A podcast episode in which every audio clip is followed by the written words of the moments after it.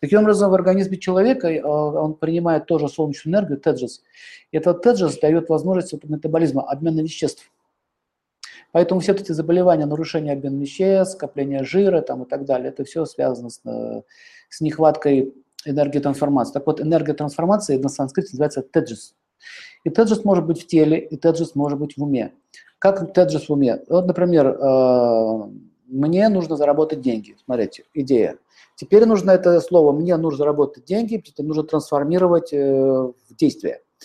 Дальше мысли начинают работать. Как, где, что. И начинается процесс, раскладывается процесс действий различных, а, мыслительный процесс, как мне добыть те или иные средства, как открыть бизнес и так далее. Таким образом, без солнечной энергии, если его мало, у вас будет ступор. У меня нет денег.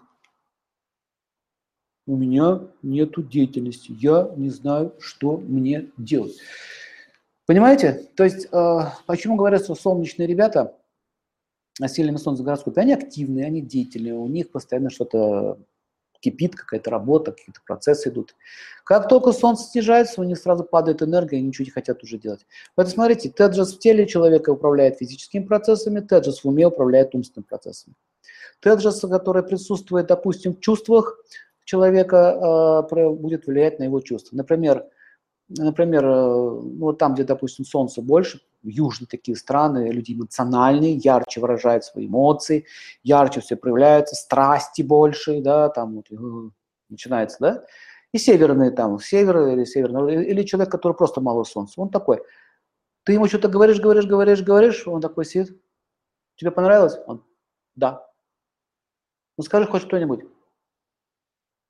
Ну ответь.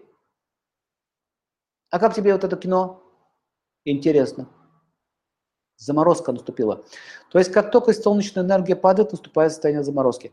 Таким образом, можно, э, зная природу Солнца, можно понимать даже, что происходит с психикой человека, понимать, что происходит с его чувствами, понимать, что происходит с его телом.